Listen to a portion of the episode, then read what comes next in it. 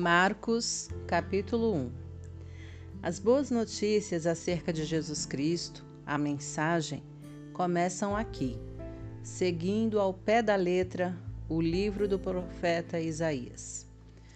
Observem com atenção. Enviei meu mensageiro adiante de vocês. Ele preparará a estrada para vocês. Trovão no deserto. Preparem-se para a chegada de Deus tornem o caminho plano e reto. João o Batista apareceu no deserto pregando um batismo de mudança de vida que leva ao perdão dos pecados. As pessoas se atropelavam para ir a ele, desde a Judéia e Jerusalém, e enquanto confessavam seus pecados, eram batizadas por ele no Rio Jordão, como sinal de uma vida transformada. João vestia uma túnica de pelo de camelo, amarrada à cintura por um cinto de couro. Alimentava-se de gafanhotos e mel silvestre. Sua pregação era esta: O mais importante está por vir. O protagonista desse drama, perante o qual sou um simples figurante, mudará a vida de vocês. Eu os batizo aqui no rio, mudando a velha vida de vocês pela vida no reino. O batismo dele, com o Espírito Santo, irá mudá-los de dentro para fora. Nessa época, Jesus de Nazaré apareceu na Galiléia e foi batizado por João no Jordão. Assim que saiu da água, Jesus viu o céu aberto e o Espírito de Deus, à semelhança de uma pomba, descendo sobre ele. Com a visão do Espírito, ouviu-se uma voz: você é o meu filho escolhido e marcado pelo meu amor, a alegria da minha vida. Imediatamente, o Espírito guiou Jesus ao deserto. Durante quarenta dias e noites, ele foi testado por Satanás. Animais selvagens eram sua companhia e os anjos tomavam conta dele. Depois que João foi preso, Jesus mudou-se para Galiléia e ali pregava: O tempo é agora, o reino de Deus está aqui.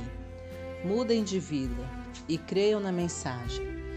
Caminhando pela praia do Mar da Galileia, Jesus avistou Simão e seu irmão André pescando com redes. Era nisso que trabalhavam. Jesus convidou-os: Venham comigo. Vou fazer vocês, vou fazer de vocês um novo tipo de pescadores. Vou mostrar como pescar pessoas em vez de peixes. Sem fazer uma pergunta, eles simplesmente largaram as redes e foram com ele. Alguns metros adiante, perto da praia, ele viu os irmãos Tiago e João, filhos de Zebedeu, que estavam no barco consertando as redes. Jesus fez aos dois a mesma proposta. Imediatamente, eles deixaram seu pai Zebedeu o barco e os empregados e o acompanharam. Eles entraram em Cafarnaum. Quando o sábado chegou, Jesus logo foi para a sinagoga e passou o dia lá, ensinando. O povo ficou admirado com seu ensino, objetivo e confiante, sem os sofismas e as citações usados pelos líderes religiosos. De repente, estando ele ainda na sinagoga, a reunião foi interrompida por um homem extremamente perturbado que gritava: O que você veio fazer aqui conosco, Jesus?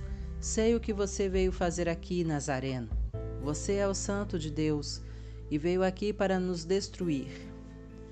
Jesus ordenou: Quieto, saia dele. O espírito perturbador agitou o homem, protestou em voz alta e saiu. Os ouvintes, impressionados, cochichavam entre si. O que está acontecendo aqui? Um novo ensinamento com demonstração prática? Ele consegue calar espíritos demoníacos imundos e ainda os expulsa? A notícia correu rapidamente e todos na Galiléia ficaram sabendo do incidente. Jesus saiu da sinagoga e foi para a casa de Simão e André, acompanhado por Tiago e João. A sogra de Simão estava de cama, ardendo em febre. Informado disso, Jesus foi onde ela estava, pegou-a pela mão e a fez levantar-se. Tão logo a febre a deixou, ela foi preparar o jantar para eles. Ao anoitecer, depois do pôr do sol, foram trazidas a ele pessoas doentes e afligidas por espíritos malignos. A cidade inteira fez fila na porta da casa. Ele curou os corpos doentes e as almas atormentadas. Os demônios conheciam sua verdadeira identidade, mas ele não permitia que se pronunciasse. Ainda não havia amanhecido quando ele se levantou e retirou-se para orar num lugar isolado. Simão e os que estavam com ele foram procurá-lo. Eles o encontraram e disseram: Todos estão à tua procura. Jesus decidiu: Vamos a outras cidades para que eu possa pregar ali também. Faz parte da minha missão. Assim, por toda a Galiléia, ele visitou sinagogas, que era um lugar de reunião, pregando e expulsando os demônios. Um leproso aproximou-se dele, ajoelhou-se e implorou: Se o Senhor quiser, pode me purificar. Emocionado, Jesus estendeu a mão, tocou o leproso e disse: Quero, fique limpo. A lepra desapareceu na hora, a pele do homem ficou lisa e saudável. Jesus o despediu com ordens estritas: não diga nada a ninguém, apenas se apresente ao sacerdote e leve a oferta de purificação, como Moisés prescreveu, para validar a cura diante da comunidade. Mas, assim que se afastou de Jesus, o homem saiu contando a cura que recebera, espalhando a notícia por toda a cidade. Jesus então passou a entrar na cidade de modo mais discreto, pois já não podia fazer isso publicamente. No entanto, ele logo foi encontrado e o povo corria para ele vindo de todos os lugares.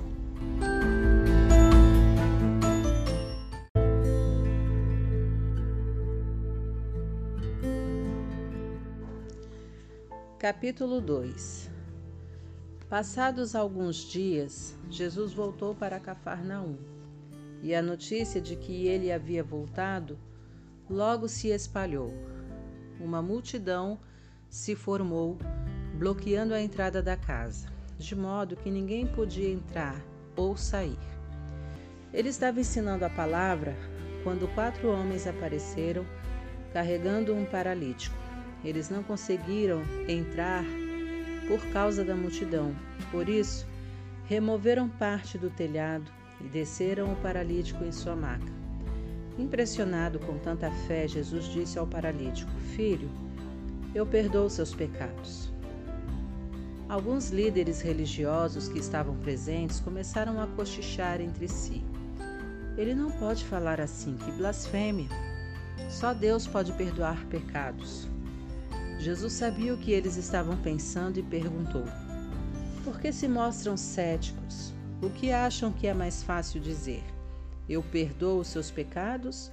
Ou levante-se, pegue sua maca e comece a andar? Pois bem, para que fique claro que sou filho do homem e estou autorizado a fazer uma coisa e outra, voltou-se para o paralítico e ordenou: Levante-se, pegue sua maca e vá para casa. E o homem assim fez. Levantou-se, pegou sua maca e saiu andando diante de todos. Eles esfregaram os olhos, custando a acreditar no que viam. Mas então louvaram a Deus. Nunca vimos nada igual. Jesus foi uma vez mais caminhar à beira-mar e, de novo, uma multidão foi atrás dele para ouvir seu ensino. Caminhando, ele viu Levi, filho de Alfeu, que era cobrador de impostos. Jesus convidou: Venha comigo. Ele se levantou e passou a segui-lo. Mais tarde, Jesus e os discípulos estavam jantando na casa de Levi e seus convidados eram pessoas de má reputação. Surpreendentemente, alguns deles se tornaram seguidores de Jesus. Os líderes religiosos e os fariseus, vendo Jesus na companhia daquela gente, foram tomar satisfação com os discípulos. Que exemplo ele está dando, andando com essa gente desonesta e essa ralé? Jesus escutou a crítica e reagiu: Quem precisa de médico? quem é saudável ou quem é doente. Estou aqui para dar atenção aos de fora, não para mimar os da casa, que se acham justos. Os discípulos de João e os discípulos dos fariseus tinham o costume de jejuar, por isso alguns foram perguntar a Jesus: por que os seguidores de João e os fariseus adotam a disciplina do jejum, mas os seus seguidores não? Respondeu Jesus: Numa festa de casamento, vocês não economizam no bolo nem no vinho, porque estão festejando. Depois poderão até precisar economizar, mas não durante a festa. Enquanto o noivo e a noiva estão com vocês, é tudo alegria. Depois que os noivos forem embora, o jejum pode começar. Ninguém joga água fria na fogueira enquanto tem gente em volta. Essa é a vinda do reino. Ele continuou: Ninguém corta um cachecol de seda para remendar uma roupa velha. Usa-se um remendo que combine. Ninguém guarda vinho em garrafas rachadas. Num sábado, Jesus atravessava uma plantação de cereal. Enquanto caminhavam, os discípulos descascaram algumas espigas. Os fariseus reclamaram com Jesus: Seus discípulos estão quebrando as regras do sábado. Jesus reagiu: É mesmo? Vocês nunca leram o que Davi e seus companheiros fizeram quando estavam com fome? Ele entrou no santuário e comeu o pão fresco do altar na frente do sacerdote principal, Abiatar o pão santo que ninguém podia comer senão os sacerdotes, e o repartiu com os companheiros. Jesus acrescentou: O sábado foi feito para o nosso benefício. Não somos escravos do sábado. O filho do homem não é escravo do sábado, é o Senhor dele.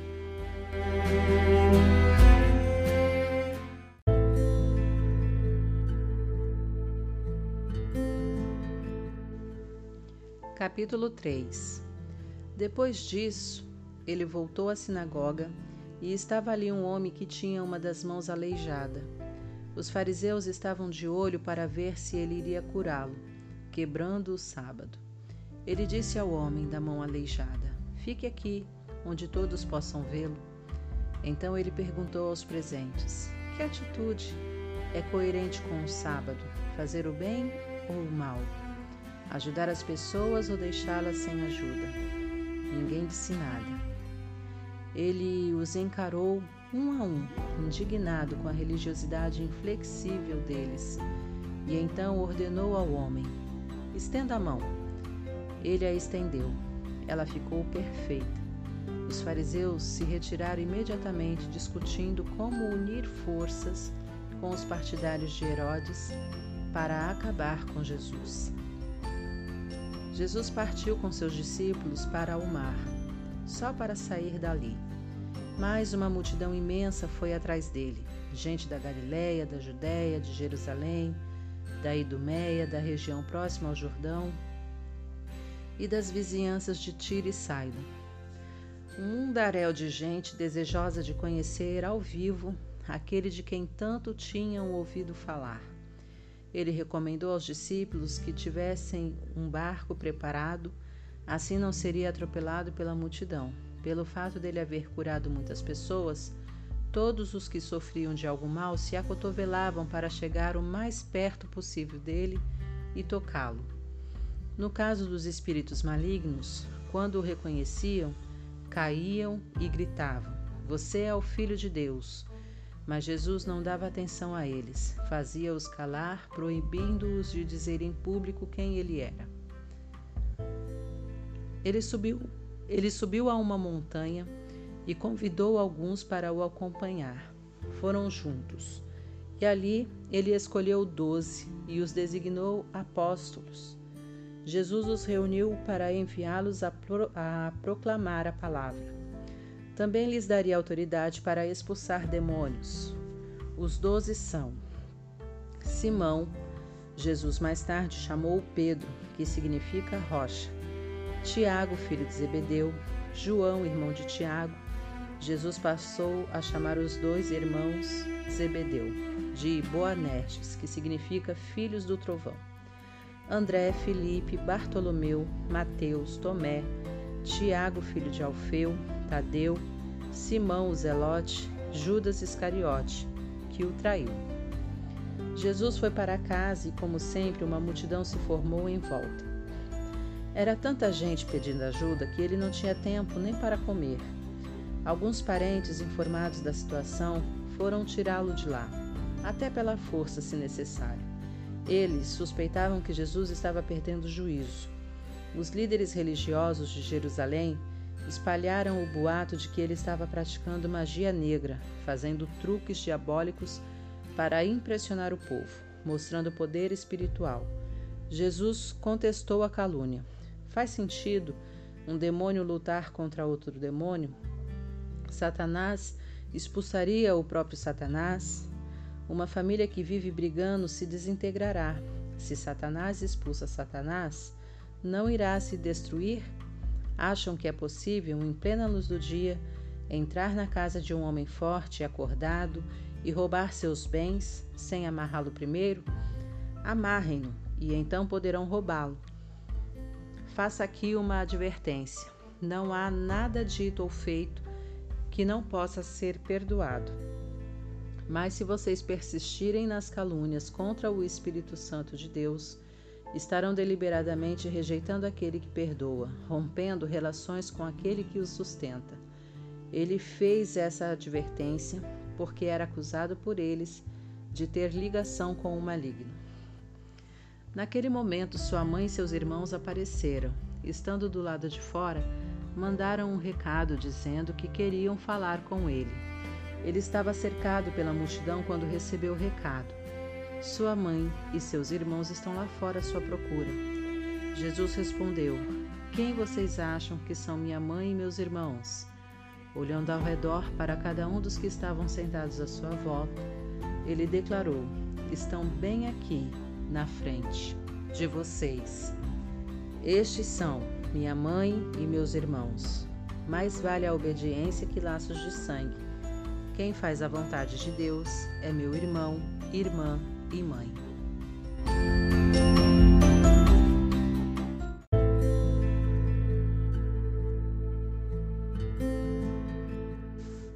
Capítulo 4 Ele voltou a ensinar à beira da praia. A multidão que se formou em torno dele era tão grande que ele entrou num barco perto da praia e assentou-se. Jesus usou o barco como púlpito enquanto o povo se acotovelava perto da água. Ele ensinava por meio de histórias, muitas histórias. Ouçam, o que vocês acham?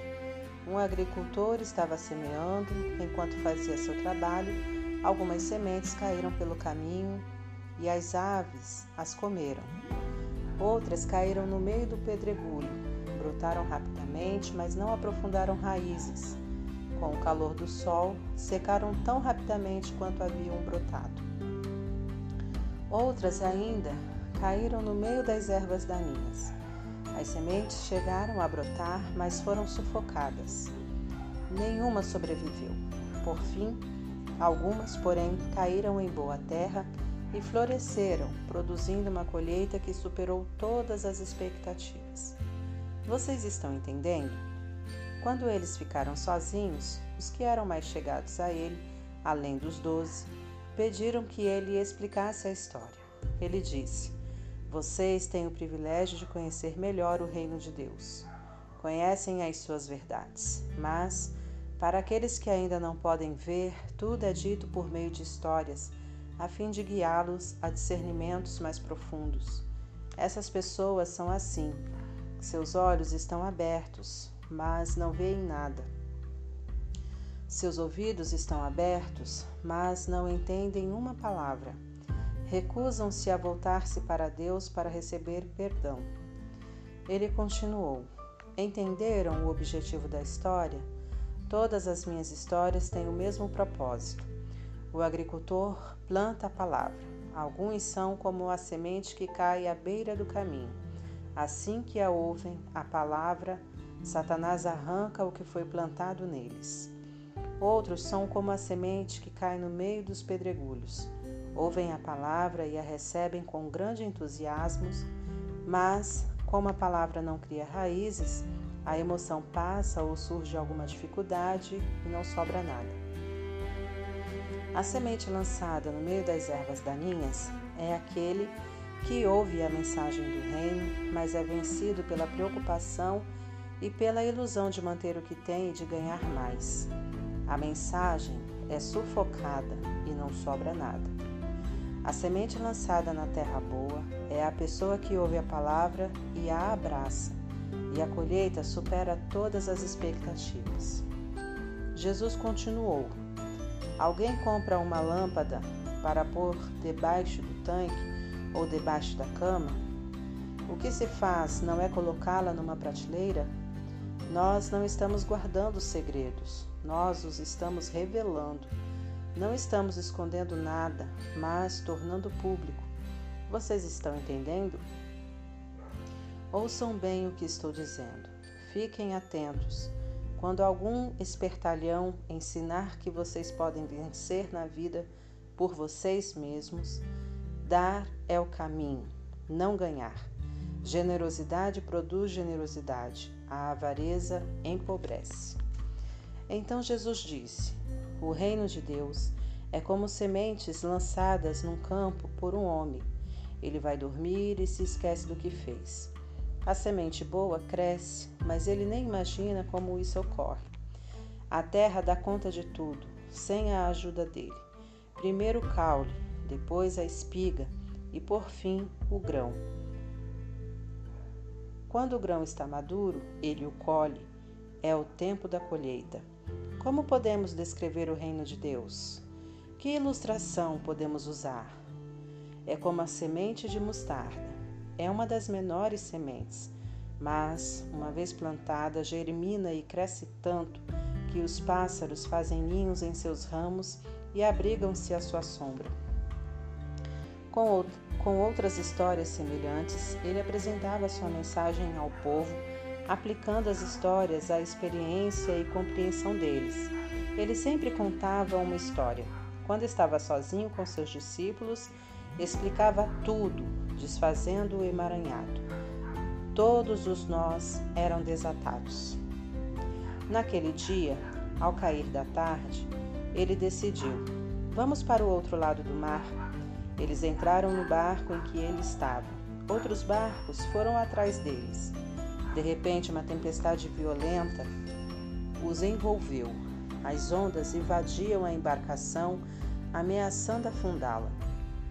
Enquanto Jesus, com a cabeça sobre um travesseiro, dormia na polpa do barco. Os discípulos o acordaram, implorando: Mestre, não vais fazer nada? Nós vamos morrer. Jesus acordou e ordenou ao vento que se acalmasse. Ele disse ao mar: Quieto, sossegue. O vento virou brisa e o mar ficou em plena calmaria. Jesus repreendeu os discípulos: Por que tanto medo? Vocês não têm fé?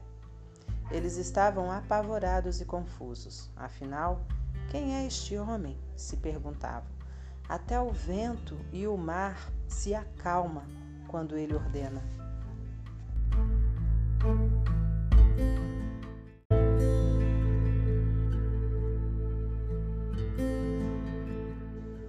Capítulo 5 Eles chegaram ao outro lado do mar, na terra dos Gerazenos.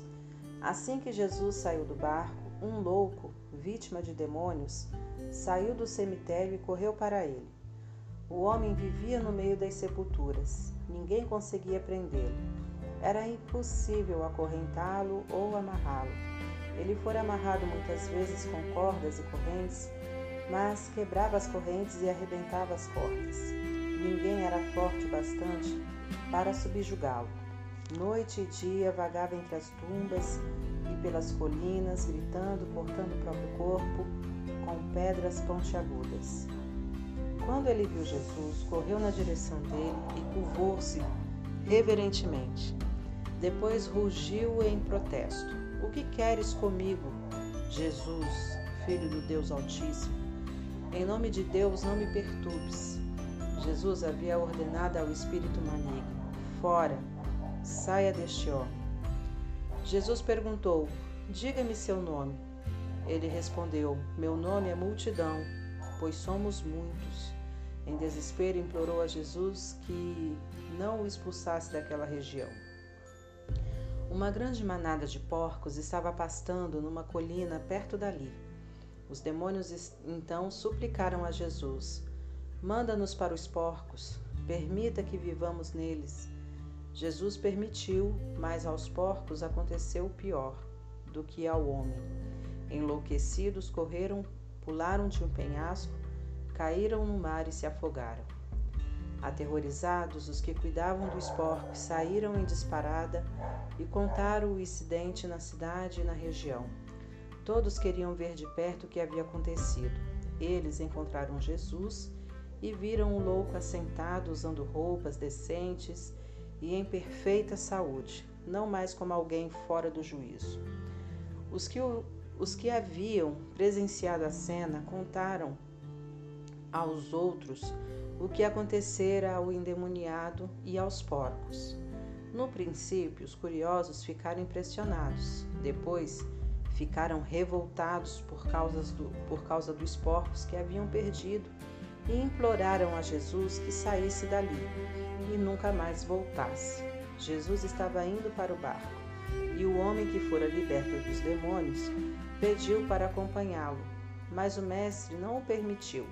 Em vez disso, aconselhou: vá para casa para seu povo, conte-lhes o que o mestre, num gesto de misericórdia, fez por você. O homem voltou e, na área das dez cidades, dava testemunho do que Jesus havia feito por ele. Ele se tornou o assunto da cidade. Após a travessia, uma imensa multidão formou-se à beira-mar. Um dos líderes da sinagoga, chamado Jairo, foi falar com Jesus. Ajoelhou-se diante dele e suplicou: Minha filhinha está à beira da morte. Vem comigo e impõe as mãos sobre ela para que melhore.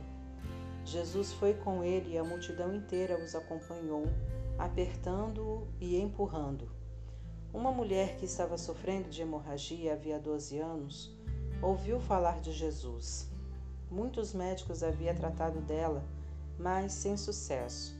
Levaram todo o seu dinheiro e a deixaram pior que antes. Ela esgueirou-se por trás dele e tocou sua roupa. Ela pensava: basta eu tocar em sua roupa para ficar boa. No momento em que o tocou, a hemorragia parou. Ela pôde sentir a mudança sabia que estava livre daquele mal. No mesmo instante, Jesus sentiu que dele saíra poder. Voltou-se para a multidão e perguntou: Quem tocou minha roupa? Os discípulos disseram: Como assim? A multidão empurra e aperta de todos os lados e o Senhor quer saber quem o tocou? Mas ele insistiu, olhando ao redor para ver quem o tocara.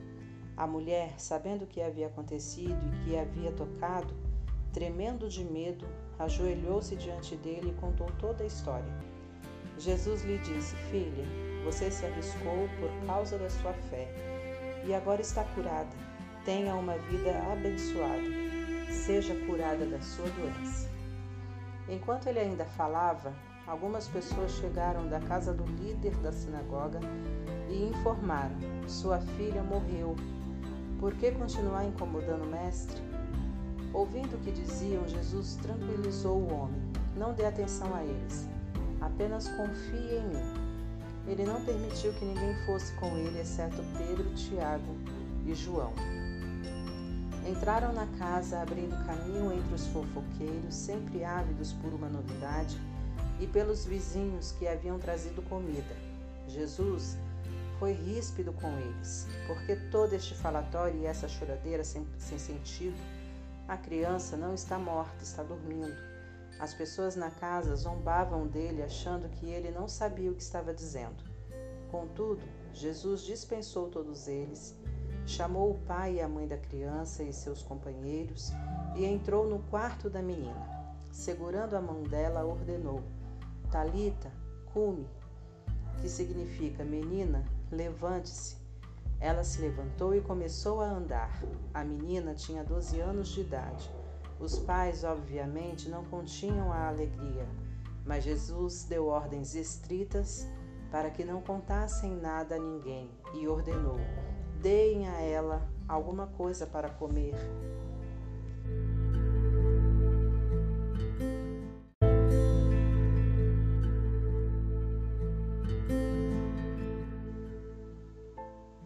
Capítulo 6 Quando partiu dali, Jesus voltou para sua cidade.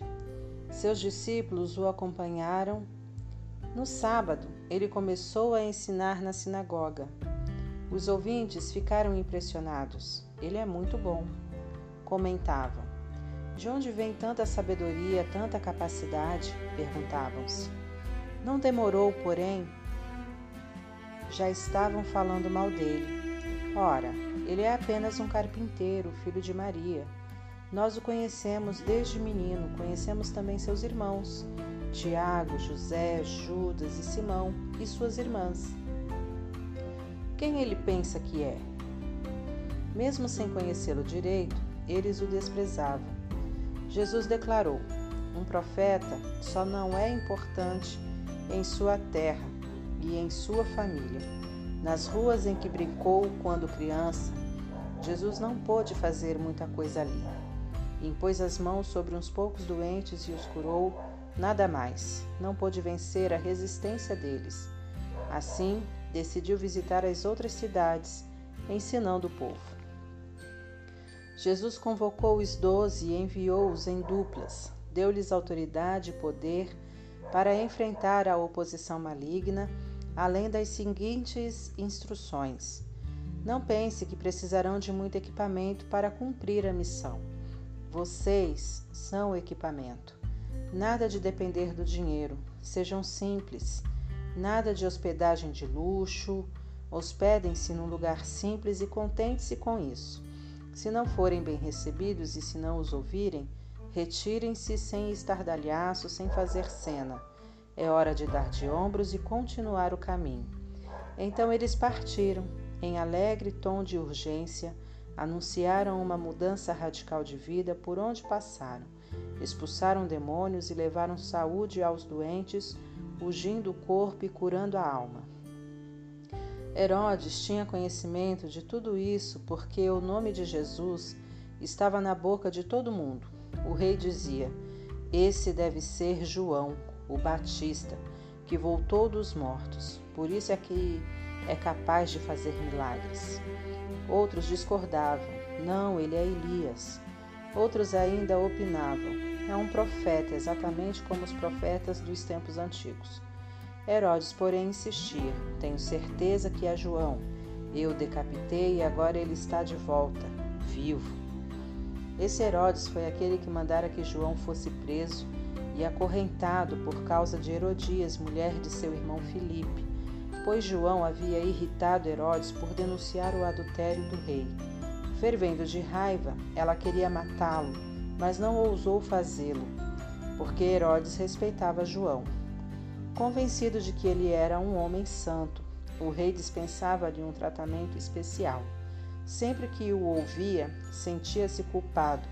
Mesmo assim, apreciava a palavra de João. Entretanto, chegou um dia especial, o aniversário de Herodes. Ele convidou toda a elite da Galiléia, toda a nobreza. A filha de Herodias entrou no salão do banquete e dançou para os convidados. Ela encantou Herodes e todos os convidados.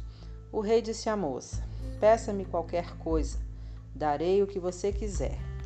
Entusiasmado, acrescentou: Juro que divido meu reino com você se me pedir. Ela foi consultar sua mãe. O que devo pedir? Peça a cabeça de João o Batista, foi a resposta. Empolgada, ela correu até o rei e pediu: Quero a cabeça de João o Batista, numa bandeja, e quero agora. O pedido deixou o rei abalado. Mas, para não perder o prestígio diante dos convidados, concedeu o que ela desejava. Ordenou que o carrasco fosse à prisão e trouxesse a cabeça de João. Ele cortou a cabeça de João e trouxe-a numa bandeja, entregou à moça, que a levou para sua mãe. Quando os discípulos de João souberam do fato, foram buscar o corpo e lhe deram um sepultamento digno. Os apóstolos voltaram de sua missão e relataram a Jesus tudo o que haviam feito e ensinado. Jesus disse: Venham, vamos parar e descansar um pouco. Era tanta gente indo e vindo que eles não tinham tempo nem para comer. Eles entraram no barco e foram para um lugar mais tranquilo. Entretanto, alguém os viu partindo e a notícia se espalhou. Muita gente saiu correndo das cidades vizinhas e chegou ao lugar de destino onde de destino antes deles. Quando Jesus saiu do barco, uma multidão imensa o aguardava. Ao ver todo aquele povo, ele ficou comovido. Afinal, eram como ovelhas sem pastor. Ele imediatamente pôs-se a ensiná-los. Já no cair da tarde, os discípulos vieram, viram que Jesus estava se alongando e o interromperam. Estamos no meio do nada e está ficando tarde. Despede o povo para que eles saiam e consigam o que comer nas redondezas. Jesus respondeu: Vocês vão dar comida a eles. Eles perguntaram: É sério? Mesmo que gastemos uma fortuna? Mas ele não estava brincando. Quantos pães vocês têm? Verifiquem. Não demorou para saberem. Cinco pães e dois peixes, informaram. Jesus mandou que todos se assentassem em grupos de cinquenta ou de cem na grama verde. Ele tomou os cinco pães e os dois peixes, olhou para o céu, orou, abençoou o pão, partiu e entregou tudo aos discípulos, que por sua vez o repartiram com o povo. Ele fez o mesmo com o peixe. Todos comeram e ficaram satisfeitos. Os discípulos recolheram doze cestos de sobra, e os que participaram da refeição foram cerca de cinco mil. Terminada a refeição, Jesus insistiu em que os discípulos entrassem no barco e fosse para Betsaida, enquanto ele despediu o povo. Em seguida, ele subiu a uma montanha para orar. Tarde da noite, o barco já estava longe e Jesus ainda estava em terra. Ele podia ver a dificuldade de seus companheiros com os remos, pois os ventos, pois o vento estava contra o barco. Por volta das quatro horas da madrugada, Jesus foi na direção deles, andando sobre o mar. E quando se aproximou e eles o viram, pensaram que fosse um fantasma e gritaram apavorados. Jesus tratou de tranquilizá-los. Calma, sou eu, não tenham medo. Assim que ele entrou no barco, o vento cessou. Eles ficaram perplexos, coçando a cabeça e tentando entender tudo o que havia acontecido. Não haviam entendido o que ele fizera na hora da refeição.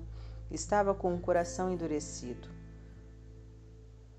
Concluíram a travessia, ancoraram o barco em Genezaré e lá o deixaram. Assim que pisaram em terra, a notícia rapidamente se espalhou. O povo correu até onde eles estavam, trazendo doentes em macas. Para onde quer que ele fosse, aldeia, cidade ou rota de comércio, os doentes eram levados até um local público. Eles imploravam que Jesus lhes permitisse tocar pelo menos na orla de sua, de sua roupa, e todos que a tocaram eram curados.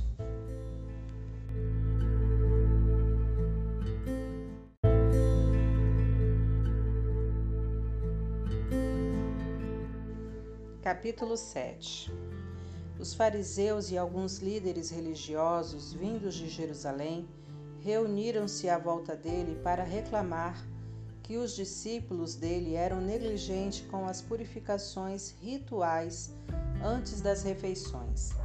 Os fariseus e judeus em geral jamais participariam de uma refeição sem primeiro proceder ao ritual de lavagem das mãos principalmente se tivessem chegado da feira, para não mencionar como limpavam canecas, panelas e outras vasilhas. Os fariseus e os líderes religiosos perguntaram: por que seus discípulos desrespeitam as leis fazendo as refeições sem lavar as mãos? Jesus reagiu: Isaías estava certo a respeito de enganadores como vocês. Ele acertou em cheio esse povo faz um grande show dizendo as coisas certas, mas o coração deles não está nem aí para o que dizem. Fazem de conta que me adoram, mas é tudo encenação. Eles me usam apenas como desculpa para ensinar o que se adapta ao seu gosto, alterando o mandamento de Deus e sempre adotando modismos. Ele continuou: Que conveniente, não? Vocês se livram do mandamento de Deus para seguir os modismos religiosos sem serem incomodados. Moisés disse claramente: respeitem seu pai e sua mãe. Disse, disse também: quem desrespeitar o pai ou a mãe será morto. Mas vocês driblam o mandamento, alegando que é perfeitamente aceitável dizer ao pai ou à mãe: Vou ofertar a Deus a ajuda financeira que eu deveria dar a vocês. Assim vocês se livram da obrigação que têm para com os pais. Vocês anulam a palavra de Deus e a trocam por suas próprias regras. Vocês são especialistas neste tipo de coisa. Dirigindo-se à multidão, ele acrescentou: Ouçam agora todos vocês, prestem bastante atenção. Não é o que vocês comem que contaminam a vida é o que sai de vocês. Essa é a verdadeira contaminação. Ele voltou para casa depois de falar à multidão e seus discípulos disseram: Não entendemos. O Senhor poderia nos explicar? Jesus respondeu: Vocês também? Será que não entendem? Não sabem que o que se come não pode contaminar ninguém, pois o que se come não vai para o coração, mas para o estômago é digerido e depois é eliminado. Com isso, Jesus desafiou as minuciosas leis dietéticas dos judeus, afirmando que todos os alimentos podem ser comidos. Ele continuou: O que contamina é o que sai da pessoa. É do coração que vomitamos maus pensamentos, obscenidade, imoralidade, roubo, assassinato, adultério, cobiça, depravação, engano, bebedice, olhar maldoso, calúnia, arrogância, insensatez. Essa é a verdadeira contaminação. Dali, Jesus partiu e foi para os arredores de Tiro. Entrou numa casa para não ser encontrado, mas a notícia de sua chegada se espalhou. Ele estava dentro de casa quando uma mulher, cuja filha era perturbada por um espírito maligno, ficou sabendo de sua presença ali. Ela se ajoelhou aos pés, implorando ajuda. A mulher era grega, cirofenícia de nascimento, e pediu que ele curasse sua filha. Ele disse: Espere sua vez, os filhos devem ser alimentados primeiro. Se sobrar alguma coisa, os cães poderão comer. Ela foi rápida. Entendo, mestre, mas os cães não comem das migalhas que os filhos deixam cair? Jesus ficou impressionado. Tem razão. Vá para casa, sua filha já não está mais perturbada. A aflição demoníaca se foi.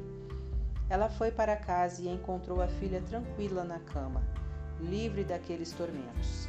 Ele deixou a região de Tiro e voltou para o mar da Galileia, passando por Sidon e pelo distrito das dez cidades. Algumas pessoas trouxeram o homem que não podia ouvir e nem falar e pediram a Jesus que impusesse as mãos sobre ele. Jesus tocou nos ouvidos do homem e passou-lhe um pouco de saliva na língua. Então orou, suspirou profundamente e ordenou: Efatá, abra-se. E assim aconteceu. O homem ouvia e falava perfeitamente. Jesus ordenou que mantivessem o fato em segredo, mas eles, entusiasmados, não paravam de falar no assunto. Diziam: Ele faz tudo muito bem, faz até o surdo ouvir e o mudo falar.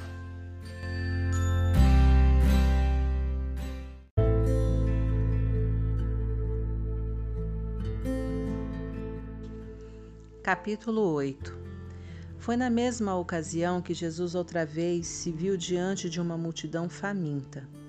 Ele chamou seus discípulos e disse: Estou com o coração partido por causa desta gente. Há três dias estão comigo e não tenho o que comer. Não posso mandá-los embora com fome. Vão acabar desmaiando no caminho. Alguns vieram de muito longe. Os discípulos perguntaram: Mas onde vamos encontrar comida suficiente para todos neste lugar deserto? Jesus perguntou: Quantos pães vocês têm? Sete pães, informaram. Jesus então mandou que o povo se assentasse, depois de ter dado graças, tomou os sete pães, partiu-os e entregou-os aos discípulos para que os repartissem com o povo. Havia também alguns peixes. Ele abençoou os peixes e ordenou aos discípulos que os repartissem de igual modo. Todos comeram à vontade, e foram necessários sete grandes cestos para recolher as sobras. E os que participaram, os que participaram da refeição, foram cerca de quatro mil. Depois de despedir a multidão, Jesus entrou no barco com os discípulos e foram para Dalmanuta. Quando chegaram, os fariseus vieram pressioná-lo, para que ele desse uma prova de quem era. Desafiado, Jesus perguntou: Por que esta geração pede um sinal milagroso como garantia? A verdade é que vocês não terão sinal nenhum. Dali ele voltou para o barco e dirigiu-se para o outro lado do mar. Os discípulos, porém, esqueceram-se de levar pão, exceto por um pedaço. Aproveitando a oportunidade, Jesus aconselhou-os: Fiquem de olho no fermento dos fariseus e dos partidários de Herodes. Pensando que ele os repreendia por haverem esquecido o pão, começaram a culpar um ao outro. Percebendo o que se passava, Jesus perguntou: Por que estão discutindo por haverem esquecido o pão? Não entenderam ainda? Não conseguem perceber? Não se lembram dos cinco pães que demos aos cinco mil? Aos cinco mil? Quantos cestos de sobras vocês recolheram? Eles responderam: Doze. E dos sete pães para os quatro mil, quantos cestos de sobras vocês recolheram? Sete. Ele perguntou: Ainda não entendem? Ao chegaram ao chegarem eles a Betsaida, algumas pessoas trouxeram um cego e pediram a Jesus que o tocasse. Tomando-o pela mão, ele o levou para fora da cidade, passou saliva nos olhos do homem, impôs as mãos sobre ele e perguntou: Consegue ver alguma coisa? Ele olhou para cima e disse: Vejo homens, só que eles parecem árvores andando. Jesus voltou a impor as mãos sobre ele. Dessa vez o homem percebeu que havia recuperado completamente a visão. Agora via tudo com perfeição. Jesus mandou-o para casa, advertindo: Não entre na cidade. Jesus e seus discípulos visitaram as cidades ao redor de Cesareia de Filipe. Enquanto caminhavam, ele perguntou: Quem o povo diz que eu sou? Eles responderam: Alguns pensam que é João o Batista, outros acham que é Elias. Há quem pense que é algum dos profetas. Ele insistiu: E vocês? Quem acham que eu sou? Pedro declarou: Tu és o Cristo, Messias. Jesus pediu que guardassem segredo, que não dissessem nada a ninguém. Em seguida, resolveu explicar algumas coisas. É necessário que o filho do homem seja maltratado, levado a julgamento e declarado culpado pelos líderes do povo, sacerdotes e líderes religiosos, que seja morto e três dias depois ressuscite. Ele falava de modo simples e claro para que todos entendessem. Pedro, porém, protestou, segurando-lhe o braço. Vendo que os discípulos hesitavam em aceitar os fatos, Jesus repreendeu Pedro: Pedro, saia do meu caminho, fora Satanás. Você não tem ideia de como Deus trabalha. Reunindo uma multidão e seus discípulos, Jesus disse: Quem quiser seguir-me tem de aceitar minha liderança. Quem está na garupa não pega na rédea. Eu estou no comando. Não fujam do sofrimento, abracem-no. Sigam-me e mostrarei a vocês como agir. Autoajuda não é ajuda. O autossacrifício é o caminho, o meu caminho, para ser realmente salvo. Qual é a vantagem de conquistar tudo o que se deseja e perder a si mesmo? O que vocês teriam para dar em troca da própria alma? Se vocês têm vergonha de mim ou do meu caminho por causa dos seus amigos inconstantes e sem futuro, Saibam que irão enfrentar uma vergonha muito maior na presença do Filho do Homem. quando ele voltar envolto pela glória de Deus, seu Pai, com um exército de anjos.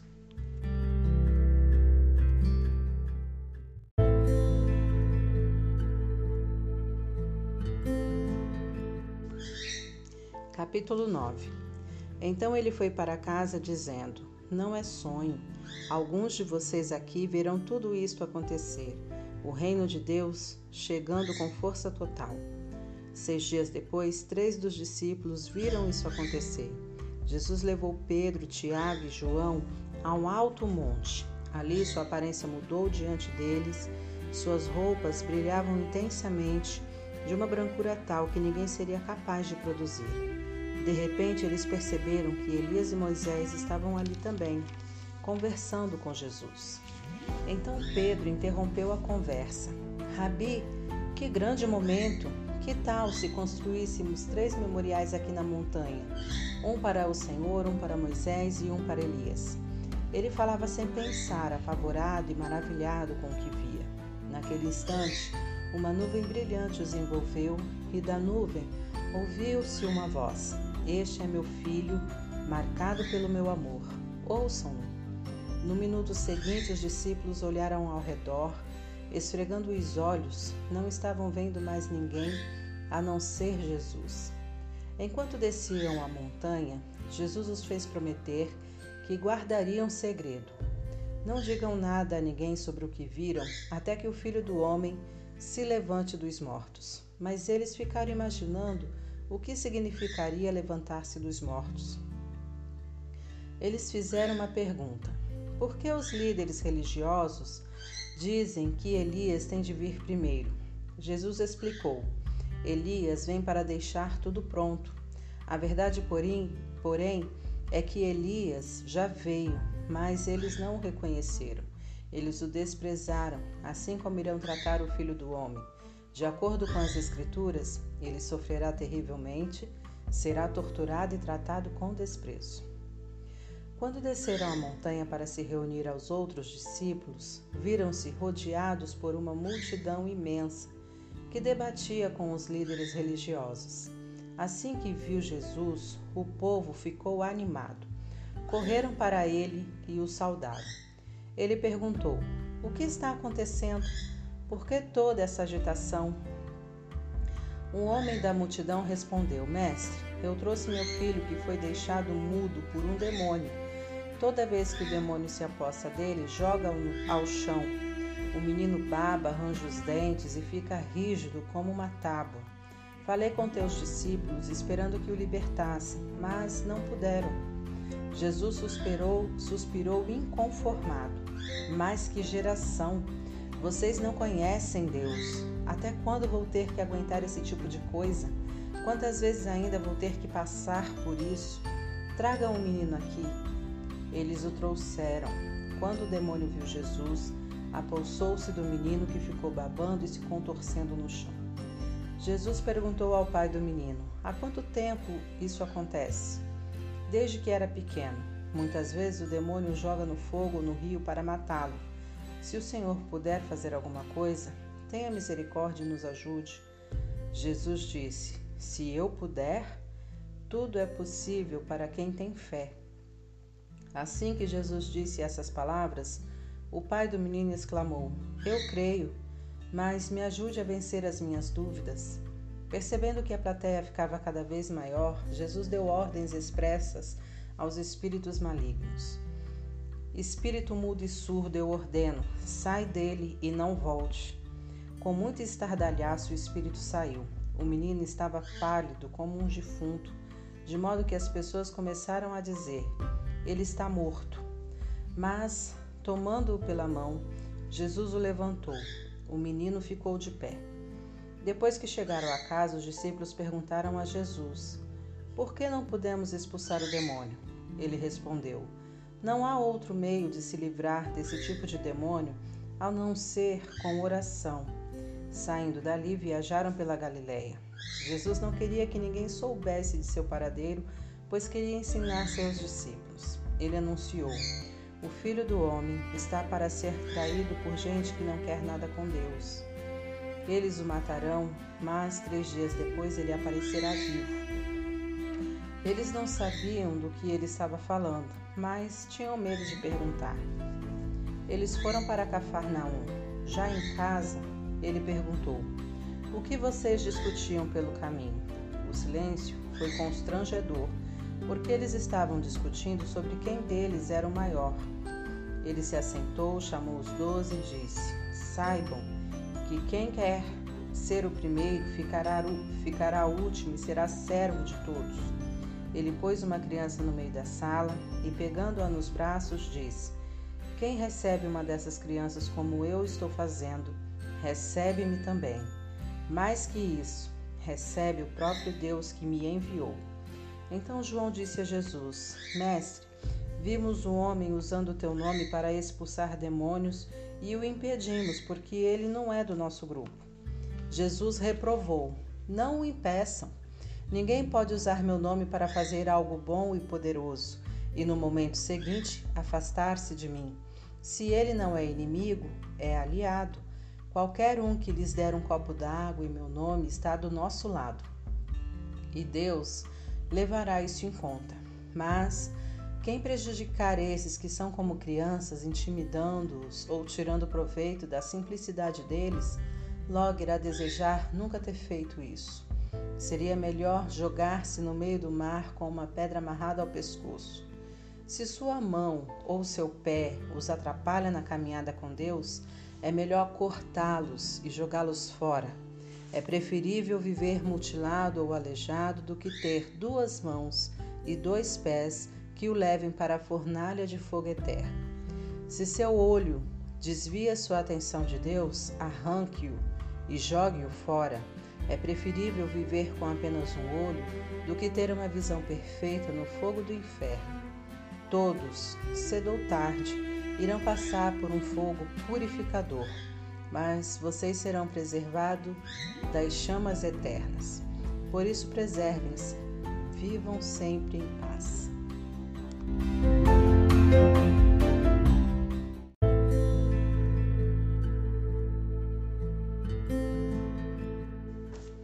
Capítulo 10 Dali ele foi para a região da Judéia, do outro lado do Jordão como sempre, uma multidão o acompanhava, e ele punha-se a ensiná-los. Um dia, os fariseus vieram provocá-lo. É permitido a um homem divorciar-se da sua esposa? Jesus perguntou: O que Moisés determinou? Eles responderam: Moisés deu permissão que o marido a mandasse embora, dando-lhe uma certidão de divórcio.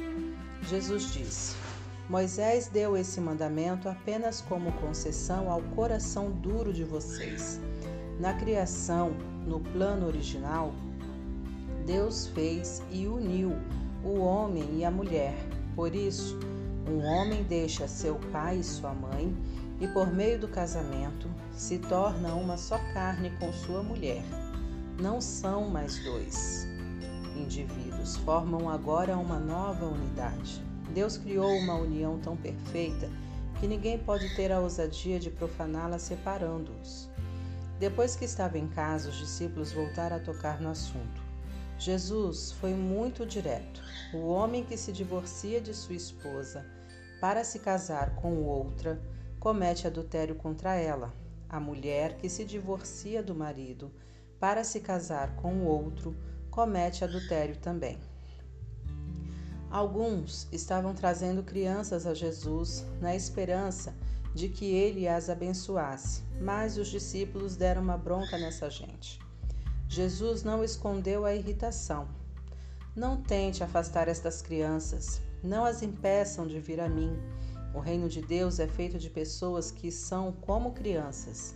Prestem atenção: se vocês não aceitarem o reino de Deus com a simplicidade de uma criança, nunca entrarão nele. Então, tomando as crianças nos braços, impunha as mãos sobre elas e as abençoava. Jesus caminhava pela rua e um homem veio correndo, ajoelhou-se e perguntou: Bom mestre, que devo fazer para alcançar a vida eterna? Jesus perguntou: Por que você me chama bom? Ninguém é bom a não ser Deus. Você conhece os mandamentos? Não mate, não cometa adultério, não roube, não minta, não engane, honre seu pai e sua mãe. Ele disse: Mestre, faço tudo isto desde muito novo. Jesus olhou nos olhos e, cheio de amor por ele, disse: Falta algo. Venda tudo o que você tem e dê aos pobres toda a sua riqueza. Então estará no céu. Depois venha me seguir. Foi um choque. Aquela era a última coisa que ele esperava ouvir. Assim, abatido, ele se foi. Sendo muito apegado aos seus bens, não queria abrir mão de tudo. Enquanto observava, Jesus disse aos seus discípulos, aos seus discípulos: Vocês fazem ideia de como é difícil para os ricos entrar no reino de Deus? Os discípulos foram pegos de surpresa, mas Jesus continuou: Vocês não imaginam como é difícil. É mais fácil um camelo passar pelo fundo de uma agulha. Os discípulos ficaram chocados. Se é assim, quem tem chance? perguntaram. Jesus olhou bem firme para eles e disse: Ninguém tem chance se pensam que conseguirão pelo esforço próprio. A única maneira é deixar Deus agir. Só Ele tem o poder de fazer. Pedro então lhe disse: nós deixamos tudo para te seguir. Jesus disse: Guardem isto. Ninguém que sacrifique casa, irmãos, irmãs, mãe, pai, filhos, propriedades, seja o que for, por minha causa e por causa da mensagem, sairão, sairá perdendo. Eles terão tudo de volta multiplicado muitas vezes em casas, irmãos, irmãs, mães, filhos e propriedades mas também em problemas. Terão ainda o prêmio da vida eterna. Aí está de novo a grande inversão. Muitos primeiros serão últimos, e muitos últimos primeiros. De volta à estrada, à estrada, eles foram para Jerusalém. Jesus ia adiante e eles o seguiam, confusos e um pouco amedrontados. Ele chamou os doze e disse: Ouçam-me com atenção. Estamos a caminho de Jerusalém quando chegarmos lá, o Filho do Homem será entregue aos mestres da lei e aos líderes religiosos. Eles irão condená-lo à morte. Eles o entregarão aos romanos que irão zombar dele, cuspir nele, torturá-lo e matá-lo. Mas, depois de três dias, ele se levantará, vivo. Tiago e João, filhos de Zebedeu, foram falar com Jesus. Mestre, Queremos que o Senhor faça algo por nós. Verei se posso fazer. Eles pediram: Permite que tenhamos os lugares de maior honra na tua glória, um à tua direita e outro à esquerda. Jesus disse: Vocês não fazem ideia do que estão pedindo. Vocês são capazes de beber, de beber do cálice que estou para beber e de receber o batismo que estou para receber? Sem dúvida, disseram eles. Por que não? Jesus disse: Pensem nisto. Vocês vão mesmo beber o cálice que eu bebo e ser batizado com o meu batismo. Mas, quanto aos lugares de honra, não é comigo. Isso já está decidido. Os outros dez ouviram a conversa e ficaram indignados com Tiago e João. Então Jesus os reuniu para consertar a situação. Ele disse: vocês já devem ter notado como o poder sobe à cabeça dos governantes deste mundo, que logo se tornam tiranos. Vocês não devem agir assim. Quem quiser ser o maior deve se tornar servo. Quem quiser ser o primeiro deve se tornar escravo. É o que o filho do homem faz. Ele veio para servir, não para ser servido, e para dar a própria vida para salvar muita gente. Depois de passarem algum tempo em Jericó, Jesus saiu da cidade seguido pelos discípulos e por uma multidão. E um mendigo cego chamado Bartimeu, filho de Timeu, estava sentado à beira do caminho. Quando ele soube que Jesus, o Nazareno, passava por ali, começou a gritar: Filho de Davi, Jesus, tem misericórdia, tem misericórdia de mim. Muitos tentaram fazê-lo calar, mas ele gritou ainda mais alto: Filho de Davi, tem misericórdia de mim. Jesus parou e ordenou: Tragam-no aqui. Eles foram chamá-lo. Hoje é seu dia, ele está chamando você. Levante-se. Jogando longe sua capa, ele ficou em pé e foi até Jesus. Jesus perguntou: O que você quer de mim? O cego respondeu: Senhor, eu quero ver. Siga seu caminho. Sua fé salvou e curou você, disse Jesus. No mesmo instante, ele recuperou a visão e seguia Jesus estrada fora.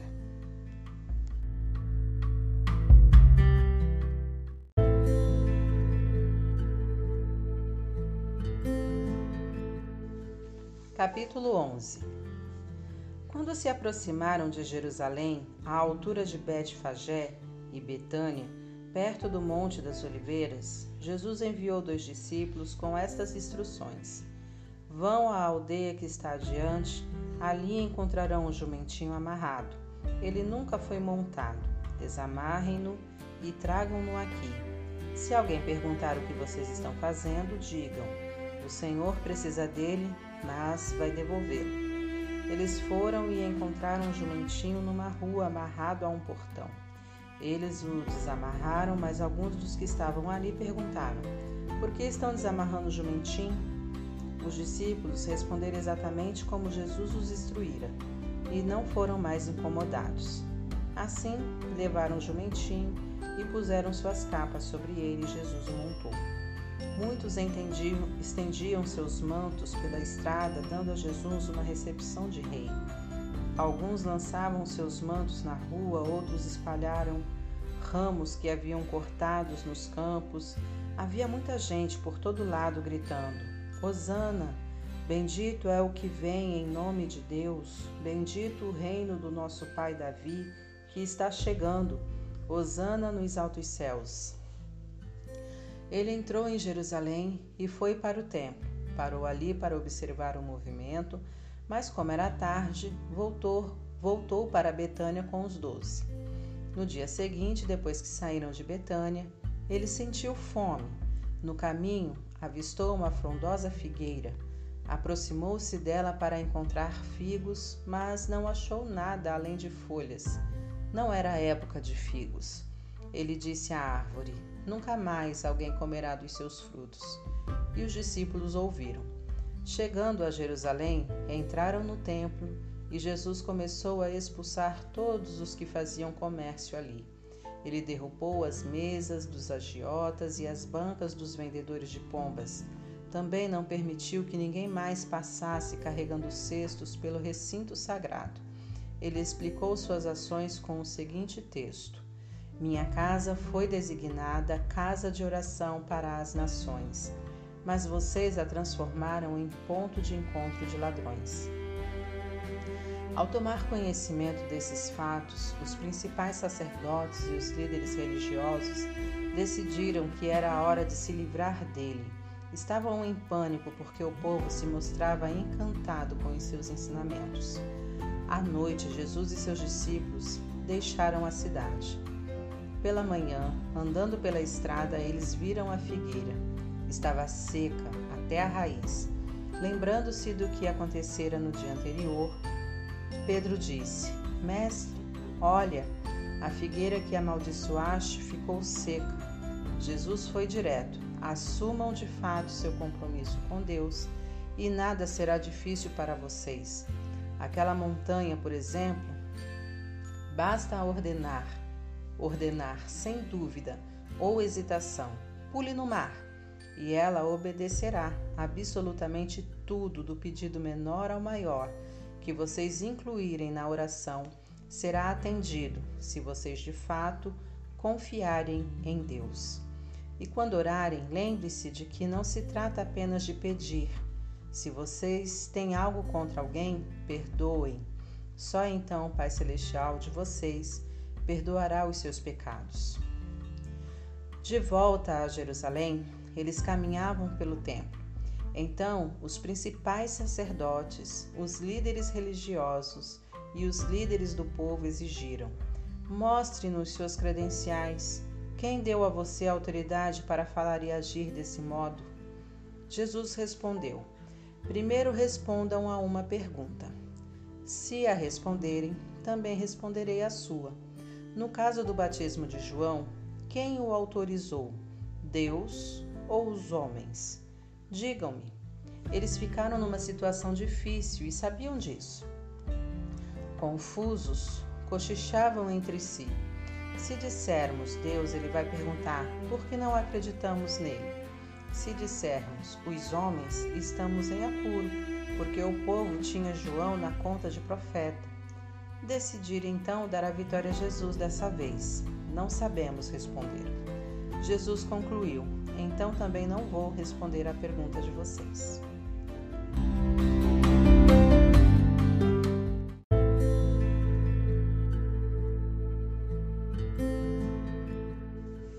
Capítulo 12 Em seguida, Jesus começou a lhes contar algumas histórias. Um homem plantou uma vinha, cercou-a, fez um tanque de espremer uvas, construiu uma torre de vigilância, arrendou-a aos lavradores e saiu em viagem. Quando chegou a época da colheita, ele enviou um empregado para receber sua parte nos lucros. No entanto, os lavradores o agarraram, espancaram e mandaram embora de mãos vazias. Ele mandou outro empregado, que também foi agredido e humilhado. Depois enviou outro, que foi assassinado. O mesmo aconteceu com muitos outros. Uns foram agredidos, outros assassinados. Restava apenas um que podia ser enviado, seu filho amado. Já quase sem esperanças, decidiu enviar o próprio filho, pensando: Meu filho eles vão respeitar. Mas os lavradores perceberam a oportunidade, esfregaram as mãos cheios de cobiça e disseram: Esse é o herdeiro, vamos matá-lo e ficar com a vinha. Então o agarraram e mataram e depois jogaram o corpo fora da vinha. O que vocês acham que o proprietário da vinha irá fazer? Isso mesmo, vai se livrar dessa gente, depois arrendará a vinha a outros. E vocês podem confirmar nas Escrituras. A pedra que os pedreiros rejeitaram é agora a principal. Isso é obra de Deus. Nós esfregamos os olhos, custando a crer nisso. Percebendo que o recado era para eles, os líderes religiosos quiseram prendê-lo na hora, mas, como estavam receosos da opinião pública, acharam melhor recuar. Por isso saíram dali tão rápido quanto puderam. Os mesmos líderes enviaram alguns fariseus e partidários de Herodes, certos de que iriam incriminá-lo. Eles disseram: Mestre, conhecemos a sua integridade, sabemos que o Senhor não se importa com a opinião popular, não explora seus discípulos e ensina o caminho de Deus com muito zelo. Diga-nos com toda a honestidade: é correto pagar impostos a César? Jesus percebeu de imediato a malandragem e disse: Qual a razão desse joguinho? Por que tentam me pegar com estas armadilhas? Vocês têm uma moeda? Deixe-me vê-la. Eles lhe entregaram uma moeda. Quem é este que aparece na moeda? Que nome está gravado nela? César, disseram. Jesus concluiu: Deem a César o que lhe pertence e deem a Deus o que lhe é devido. Eles ficaram de boca aberta, sem saber o que responder.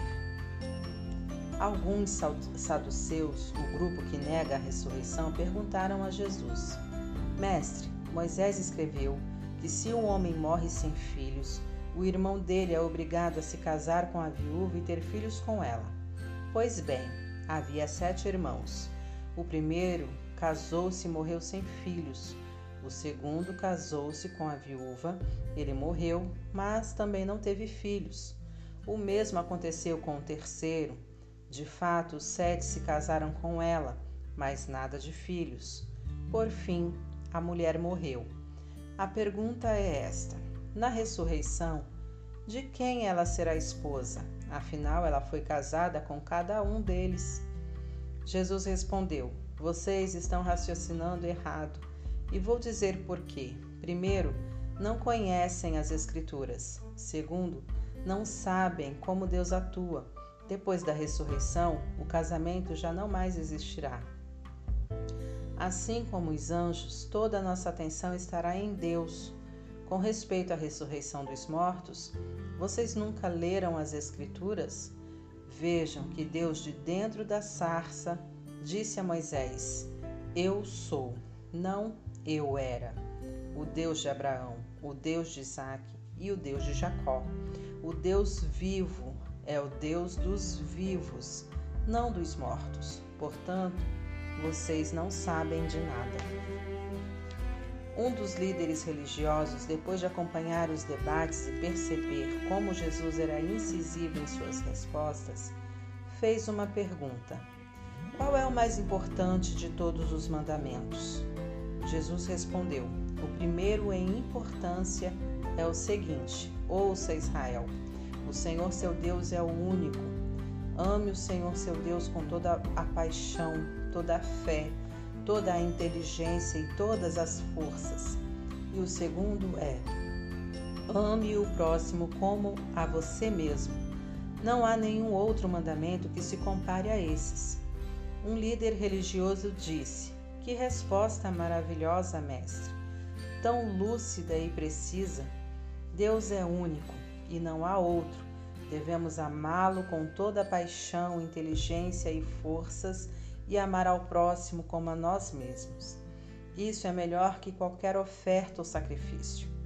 Quando Jesus percebeu como aquele homem era sábio, comentou: Você está quase lá, quase no reino de Deus. A partir daquele momento, ninguém mais ousou fazer perguntas a Jesus. Enquanto ensinava no templo, Jesus perguntou: Como podem os líderes religiosos ensinar que o Messias é filho de Davi, quando todos sabemos que Davi, inspirado pelo Espírito Santo, disse: Deus disse ao meu Senhor: Assente-se aqui ao meu lado direito até que eu faça dos seus inimigos um descanso para os pés. Davi declara que o Messias é seu mestre. Como pode então o Messias ser também seu filho? A multidão estava maravilhada com o que ouvia. Ele continuou a ensinar. Cuidado com os líderes religiosos. O prazer deles é ostentar títulos acadêmicos, receber elogios publicamente desfrutar posições de destaque e assentar-se nos lugares principais durante o serviço religioso. Além disso, o tempo todo eles exploram os fracos e indefesos. Quanto mais oram, pior fica a situação deles. Mas no fim, eles irão pagar por tudo isso. Assentado atrás de um gasofilácio, ele observava o povo depositar dinheiro na hora da coleta. Os ricos faziam ofertas vultosas. Mas uma viúva pobre aproximou-se e ofertou duas pequenas moedas, uns míseros centavos. Jesus chamou os discípulos em particular e comentou: A verdade é que essa viúva pobre deu uma oferta maior que a dos demais. Todos os outros deram do que não precisavam. Ela fez uma extravagância, algo que não podia fazer. Deu tudo o que possuía.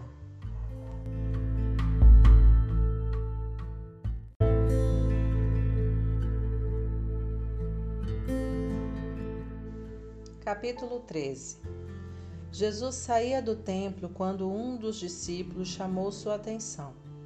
Mestre, olha estas pedras, estas construções. Jesus disse: Vocês estão impressionados com essa arquitetura grandiosa? Tudo isso será um monte de ruínas até a última pedra.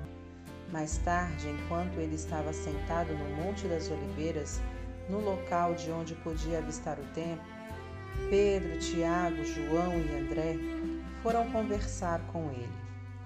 Quando estas coisas vão acontecer, que sinal teremos de que tudo caminha para um desfecho? Jesus explicou: Cuidado com os falsos profetas do fim dos tempos. Muitos líderes com identidade falsa alegarão: Eu sou o Messias. Eles vão enganar muita gente. Quando ouvirem falar de guerras e ameaças de guerra, Não entre em pânico. Serão notícias comuns, não um sinal do fim. Haverá cada vez mais guerras entre as nações e conflito entre os líderes em vários lugares. Haverá terremotos e fome, mas tudo isso é nada comparado com o que está por vir. Fiquem atentos, pois vocês serão levados aos tribunais e tudo irá de mal a pior. Vocês serão torturados e todos perseguirão os que levam o meu nome. Vocês serão postos como sentinelas da verdade. A mensagem tem de ser pregada em todo o mundo. Quando traírem vocês e os levarem aos tribunais, não se preocupem com o que dizer. Quando chegar o momento, digam o que estiver no coração.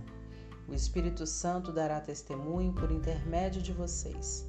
Haverá irmão matando irmão, pai matando filho, filho matando os pais. Todos odiarão vocês por causa do meu nome. Fiquem firmes, isso é necessário.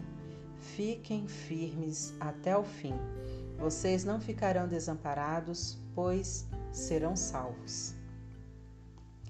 Estejam preparados para fugir quando virem a besta da profanação estabelecida onde nunca deveria estar.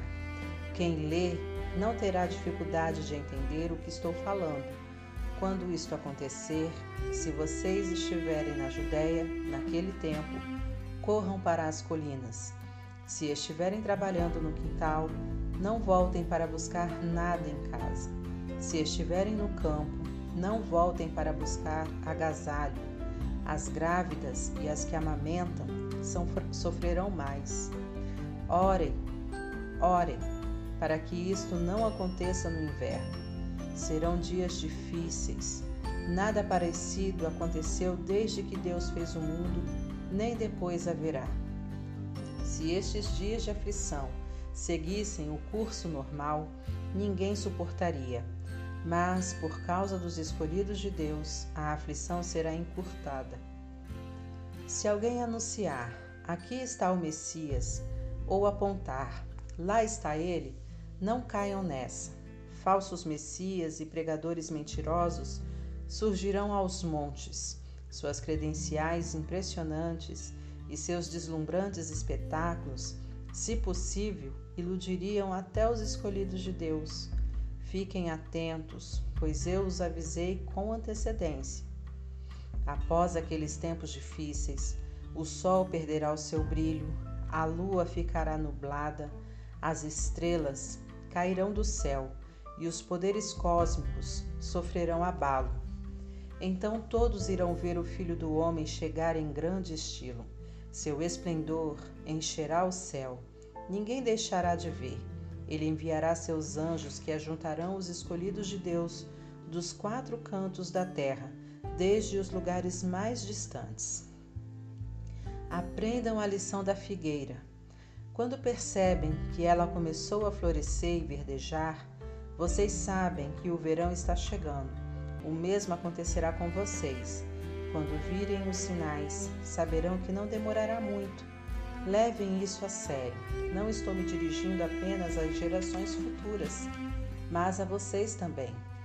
Esta era continua até que todas estas coisas aconteçam. O céu e a terra vão desaparecer, mas as minhas palavras jamais. Querem saber o dia e a hora? A verdade é que ninguém sabe, nem os anjos do céu, nem mesmo o Filho, só o Pai. Portanto, fiquem atentos, pois vocês não sabem o momento exato.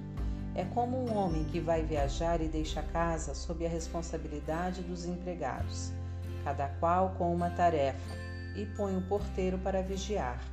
Portanto, permaneçam em seu próprio posto, vigiando.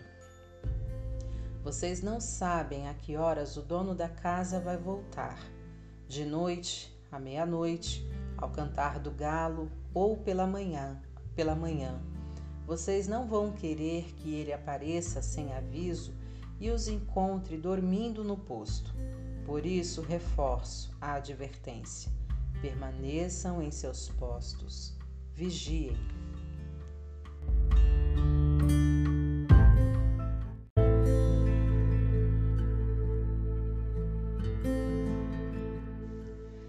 Capítulo 14 Dali a dois dias começaria a festa da Páscoa, com oito dias de duração, e a festa dos pães sem fermento. Os principais sacerdotes e líderes religiosos estavam procurando um modo de prender Jesus e matá-lo, eles concordaram em que não deveriam fazer isso durante a semana da Páscoa. Não queremos iniciar uma guerra, disseram. Jesus estava em Betânia, como convidado de Simão, o leproso. Enquanto jantava, uma mulher apareceu com um frasco de perfume muito caro. Abrindo o frasco, ela derramou o perfume sobre a cabeça de Jesus. Alguns convidados ficaram indignados. Que desperdício! Esse perfume poderia ser vendido e o valor pelo valor de um salário de um ano e o dinheiro distribuído entre os pobres.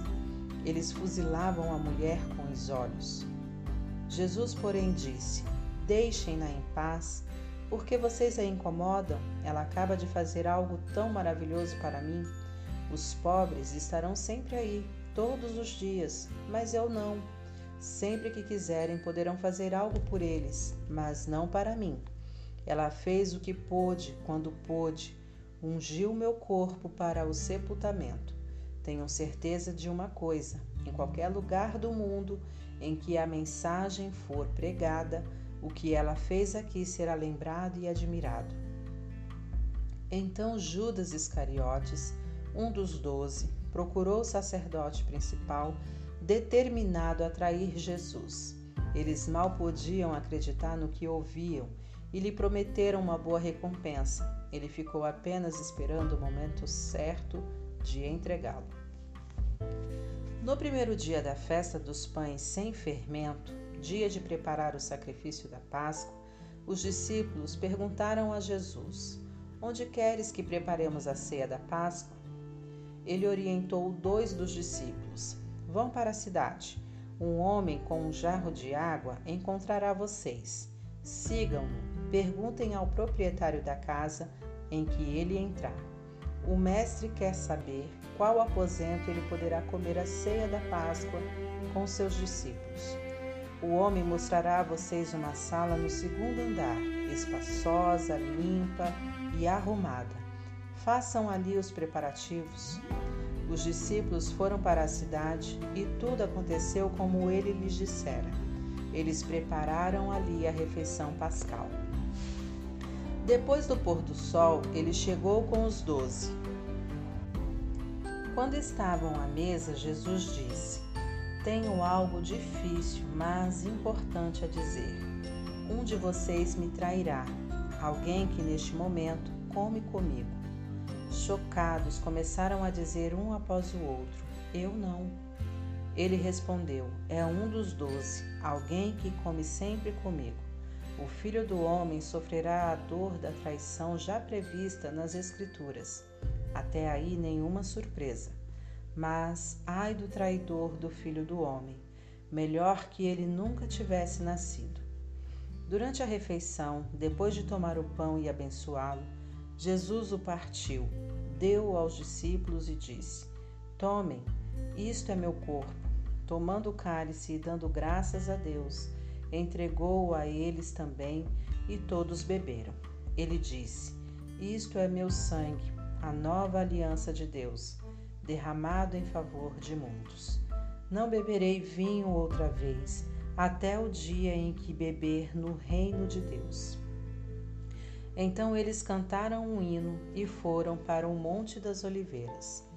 Jesus alertou-os: Por causa do que vai acontecer comigo, vocês irão se dispersar. Isso é para cumprir um texto das Escrituras que diz: Vou ferir o pastor e as ovelhas ficarão desorientadas. Mas depois que eu ressuscitar, irei adiante de vocês para a Galiléia. Mas Pedro, todo afoito, declarou: Ainda que todo mundo fuja, eu não fugirei. Jesus respondeu: Não tenha tanta certeza. Ainda esta noite, antes que o galo cante duas vezes, você vai me negar três vezes. Pedro protestou, falando sem pensar: Ainda que eu tenha de morrer contigo, jamais te negarei. Todos os outros disseram o mesmo. Então eles foram para um jardim chamado Getsemane. Jesus disse aos discípulos: Fiquem aqui, enquanto vou orar mais adiante. Levando consigo Pedro, Tiago e João, ele mergulhou em grande agonia e declarou: A tristeza que sinto é uma tristeza de morte. Fiquem aqui e vigiem comigo. Indo um pouco mais adiante, prostrou-se no chão e orou: Paizinho, Pai, tu podes me livrar. Afasta este cálice de mim, mas, por favor, não seja feito o que eu quero, mas sim o que tu queres. Quando voltou aos discípulos, encontrou os três dormindo e disse a Pedro: Simão, você veio para dormir? Não pode aguentar nem uma hora? Fiquem atentos, orem sempre para que não caiam em tentação. Mesmo antes de perceber o perigo, uma parte de vocês está disposta a fazer qualquer coisa por Deus, mas a outra parte simplesmente não reage depois disso, voltou ao seu lugar e fez a mesma oração. Retornando mais uma vez, ele os encontrou dormindo. Eles simplesmente não conseguiam manter os olhos abertos e não tinham nem como se desculpar. Ele voltou pela terceira vez e disse: Vocês vão dormir a noite toda? Minha hora chegou. O filho do homem está prestes a ser traído e entregue nas mãos dos pecadores. Levantem-se, vamos, o traidor chegou. Ele mal acabou de falar e Judas, do grupo dos doze, apareceu acompanhado por um bando de maus elementos enviados pelos principais sacerdotes, líderes religiosos e demais líderes. Eles traziam espadas e paus, o traidor havia combinado um sinal com eles. Aquele a quem eu beijar é o procurado. Prendam-no, não o deixem fugir. Ele foi direto a Jesus e o beijou, dizendo: Mestre. Os homens então o prenderam com muita brutalidade. Mas um dos que estavam com Jesus desembainhou a espada e atacou o servo do sacerdote principal, cortando-lhe a orelha. Mas Jesus reagiu: O que é isto? Vieram me buscar com espadas e paus como se eu fosse um bandido perigoso? Dia após dia estive ensinando no templo e vocês nunca moveram um dedo contra mim. Vocês acabam de confirmar os escritos proféticos. Nessa hora, todos os discípulos já haviam fugido. Um jovem seguia o grupo de longe. Tudo o que ele trazia sobre o corpo era um lençol. Alguns daqueles homens tentaram agarrá-lo, mas ele escapou, fugiu nu, deixando o lençol para trás. O grupo que prendeu Jesus levou ao sacerdote principal, que estava reunido com os principais sacerdotes, líderes do povo e líderes religiosos. Pedro os seguia a uma distância segura. Quando chegaram ao pátio do sacerdote principal, ele se misturou com os servos e foi se aquecer perto da fogueira. Os principais sacerdotes, conspirando com o concílio judaico, tentavam achar acusações contra Jesus para condená-lo à morte. Não encontraram nada. Muitos davam falso testemunho, mas um depoimento contradizia o outro. Alguns homens apareceram com esta história. Nós o ouvimos dizer: Vou derrubar o templo construído com tanto esforço, e em três dias construirei outro, sem ao menos erguer a mão. Mesmo assim, não havia plena concordância entre os relatos. Nesse momento, o sacerdote principal levantou-se e perguntou a Jesus: O que você tem a dizer dessa acusação? Jesus não deu resposta. O sacerdote principal insistiu, mudando a pergunta: Você é o Messias, o Filho do Deus bendito? Jesus foi direto: Sim, eu sou, e você mesmo verá o Filho do Homem assentado à direita do Todo-Poderoso, vindo nas nuvens do céu. Nessa hora, o sacerdote principal perdeu a compostura rasgando a própria roupa, gritou: Ouviram isso? Acham que precisamos de mais testemunhas? Vocês testemunharam a blasfêmia. Vão deixar que isso fique assim? Por unanimidade, eles o condenaram, e foi sentença de morte. Alguns começaram a cuspir nele, vendaram-lhe os olhos e batiam nele, provocando: Quem bateu em você? Profetize. Os guardas levaram-no dali sem interromper o espancamento. Enquanto isso, Pedro estava no pátio e aconteceu que uma das empregadas do sacerdote principal, vendo Pedro se aquecer ali, olhou para ele e disse: Você estava com Jesus, o Nazareno. Mas ele negou: Não sei do que você está falando. Quando ele passou pelo pórtico, um galo cantou. A moça apontava para ele e dizia aos que estavam por ali: Ele é um deles, tenho certeza. E Pedro negou mais uma vez. Pouco depois, as pessoas ali começaram a insistir: Você tem de ser um deles, está na cara que você é galileu. Então Pedro ficou muito nervoso e jurou: Nunca vi esse homem de quem vocês estão falando. Na mesma hora, o galo cantou pela segunda vez. Pedro lembrou-se do que Jesus dissera: Antes que o galo cante duas vezes, você vai me negar três vezes. Sem se conter, desabou a chorar.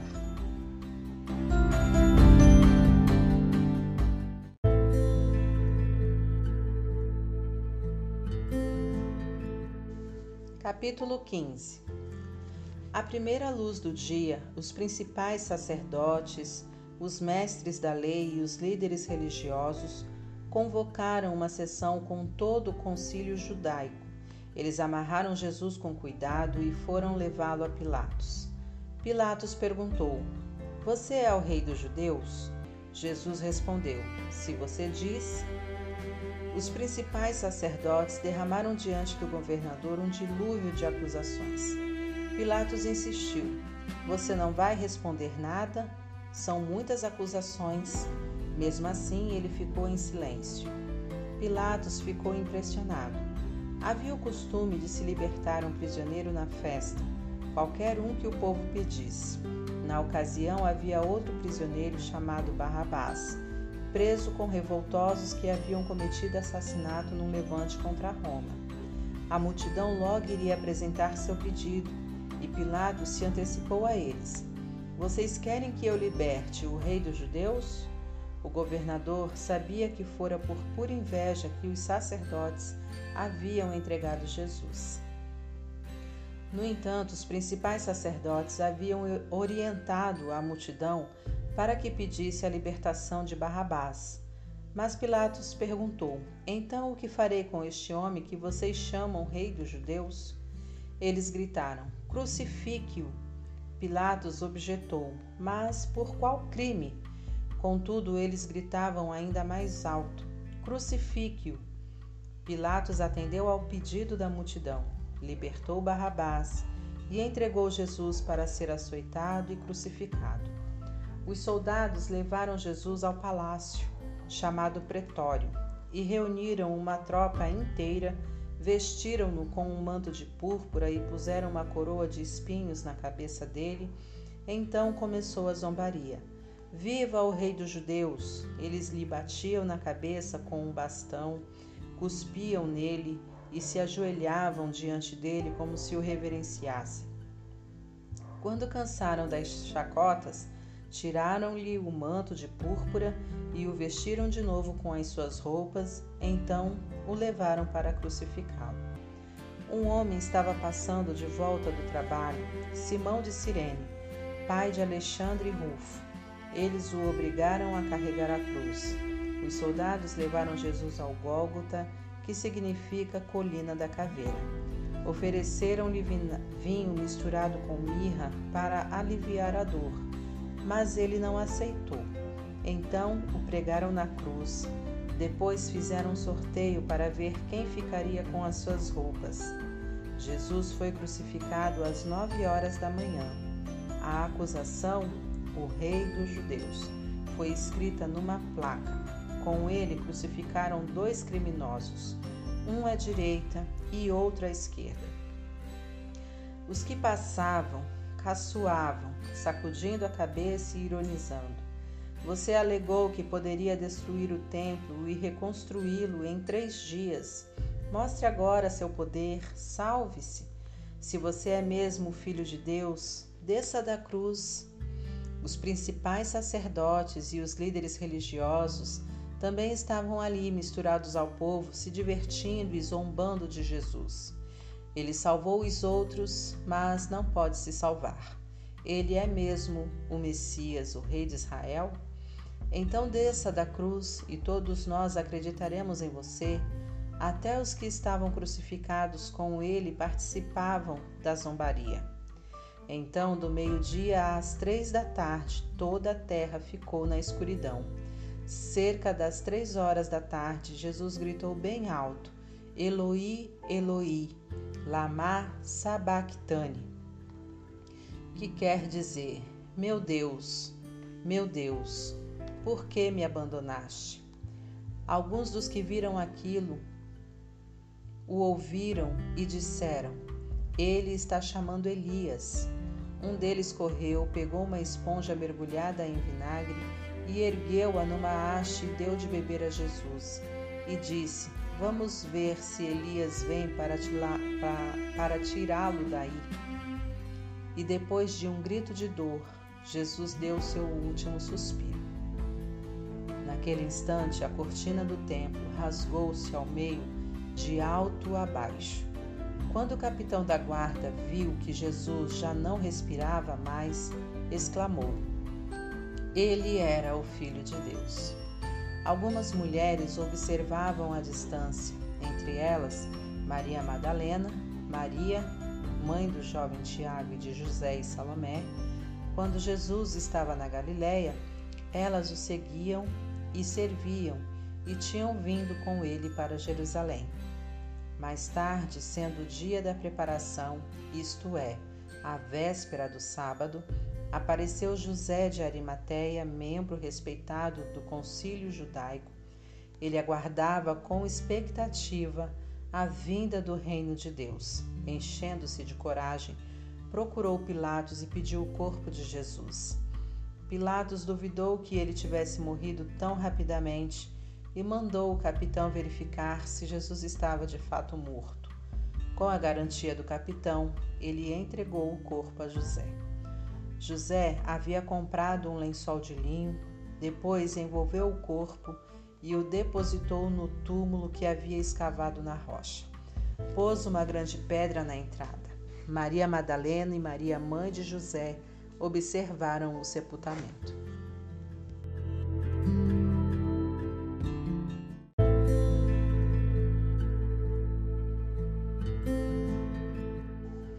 Capítulo 16 Passado sábado, Maria Madalena, Maria mãe de Tiago e Salomé trouxeram especiarias para embalsamar Jesus.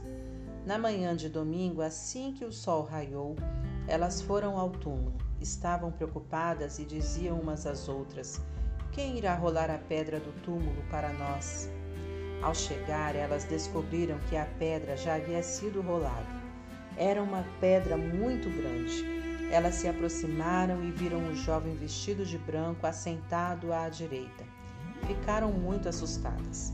Então ele lhes disse: Não tenham medo. Sei que vocês procuram Jesus o Nazareno, aquele que foi crucificado. Ele ressuscitou, não está mais aqui. Vejam vocês mesmas que o lugar está vazio. Agora podem ir. Digam aos discípulos dele e a Pedro que ele vai adiante de vocês para a Galiléia. Vocês o verão lá, exatamente como ele disse. Elas saíram o mais rápido que puderam Nervosas e ainda um tanto atordoadas, amedrontadas, não disseram nada a ninguém. Depois de ressuscitar, Jesus apareceu bem cedo na manhã de domingo para Maria Madalena, a quem havia libertado de sete demônios. Ela procurou os antigos companheiros na fé, chorando, e deu a notícia a eles. Quando ouviram que ele estava vivo e que ela o tinha visto, não acreditaram nela. Mais tarde, ele apareceu de forma diferente a dois deles que caminhavam pelo, pelo campo. Eles voltaram e contaram aos demais, mas estes também não acreditaram no relato. Depois disso, quando os onze estavam jantando, ele apareceu e os repreendeu severamente pela incredulidade, pois se recusavam a acreditar no que o tinham visto, no que os tinha visto ressuscitado. Então ele ordenou: saiam pelo mundo, vão a toda parte e anuncie a mensagem com as boas notícias de Deus para todos. Quem crer e for batizado está salvo. Quem se recusar a crer está condenado. Estes são alguns dos sinais que acompanharão os que crerem. Eles vão expulsar demônios em meu nome, falar em novas línguas, pegar em serpentes e até beber veneno sem que nada lhes aconteça. Também vão impor as mãos sobre os enfermos e curá-los. Então o Senhor Jesus, depois de orientá-los, foi elevado ao céu e assentou-se ao lado de Deus, no lugar da mais alta honra. Os discípulos saíram por toda parte, pregando. O Senhor trabalhava com eles, confirmando a mensagem com provas inquestionáveis.